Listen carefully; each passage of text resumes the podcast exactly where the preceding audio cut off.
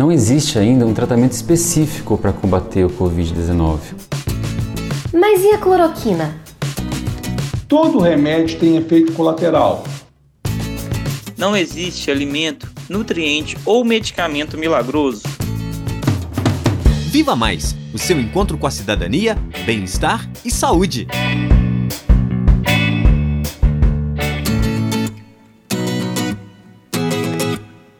Olá, eu sou Elisa Bastos, aluna do sétimo período de medicina da UFOP, e o tema do nosso Viva Mais de hoje é o tratamento da infecção pelo novo coronavírus. Você sabe como são tratados os pacientes diagnosticados com a doença? A gente te explica.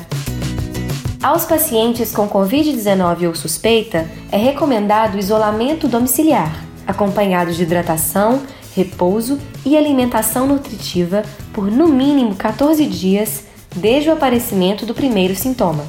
Além disso, existem medicamentos para o alívio desses sintomas e já se pesquisam vacinas para o combate da infecção. Quem nos explica sobre os medicamentos utilizados é o médico Luiz Fernando Lorenzoni, otorrinolaringologista e professor do curso de medicina da Universidade de São Paulo, em entrevista à TV USP Bauru. O que se faz para tratar o Covid atualmente, basicamente, é tratar os sintomas. Tratando os sintomas, eu deixo o meu corpo menos sobrecarregado para ele combater a própria infecção causada pelo vírus. Então não existe um tratamento específico para o Covid-19 atualmente, mas existe sim tratamento com sintomáticos. Eu trato os sintomas que ele causa no organismo, na pessoa, para deixar o organismo combater o Covid-19, essa infecção viral. Se o paciente evoluir com dor ou febre, podem ser prescritos analgésicos e antitérmicos para aliviar esses sintomas. No caso de dificuldade respiratória, pode ser feita nebulização ou até intubação do paciente. Outros medicamentos podem ser receitados caso existam infecções associadas à Covid, como faringite ou pneumonia. Lembrando que é sempre necessário procurar a equipe de saúde, responsável por indicar o tratamento correto. Mas e a cloroquina? A cloroquina e a hidroxicloroquina são utilizadas para tratar malária e doenças autoimunes, como lúpus e artrite reumatoide. Quanto à sua utilização para combater a Covid-19, liberada recentemente pelo Ministério da Saúde, ainda não existe comprovação científica de sua eficácia. Todo paciente que optar por fazer seu uso deve estar ciente dos possíveis efeitos adversos, que podem ser problemas cardíacos graves. Quem nos explica mais sobre a cloroquina é o cardiologista e professor da Escola de Medicina da UFOP, Raimundo Marques, em entrevista à Rádio FOP Educativa. Participo da Sociedade Brasileira de Cardiologia ela não recomenda o uso da cloroquina. No dia 25 de maio, a Organização Mundial de Saúde, no seu Comitê de Segurança, pediu que os médicos parassem de fazer testes com a cloroquina, porque no mundo inteiro ela está fazendo mal aos pacientes com Covid-19. Não existe um remédio isolado que cure a Covid-19 e também as outras viroses, tais como a influenza, H1N1 e AIDS.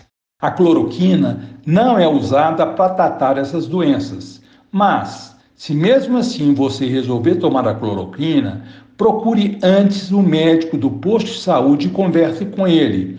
Com certeza, o seu médico vai lhe pedir um eletrocardiograma e um exame de sangue para saber se você pode ou não tomar.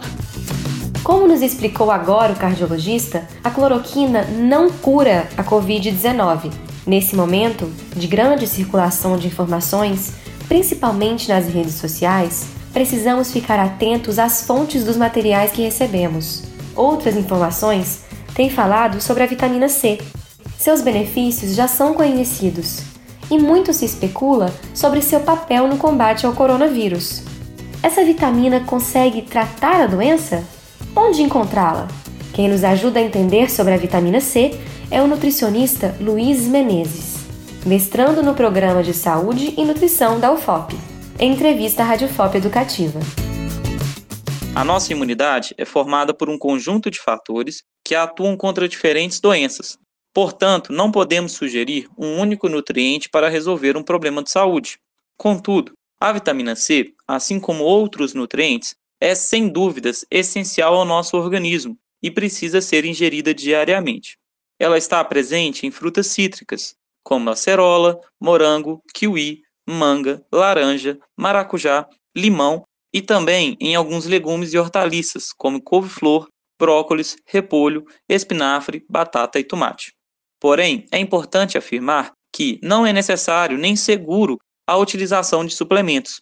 A recomendação da vitamina C é de 75 a 90 mg por dia, quantidade facilmente atingida com a ingestão de frutas e hortaliças na alimentação.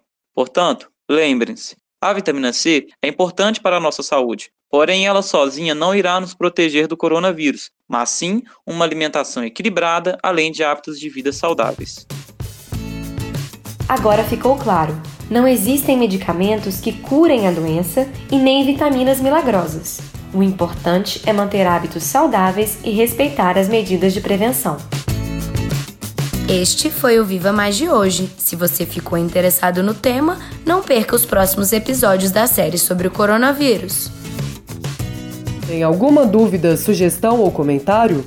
Entre em contato conosco pelo Facebook Viva Mais UFOP, pelo Instagram arroba vivamais.ufop ou pelo nosso e-mail vivamaisufop@gmail.com. Viva Mais, o seu encontro com a saúde, bem-estar e cidadania. Pesquisa e redação, Elisa Bastos e Ana Luísa Perigo. Coordenação de produção, Glaucio Santos. Edição e sonoplastia, Cimei Golerim. Coordenação de pesquisa, professora Heloísa Lima.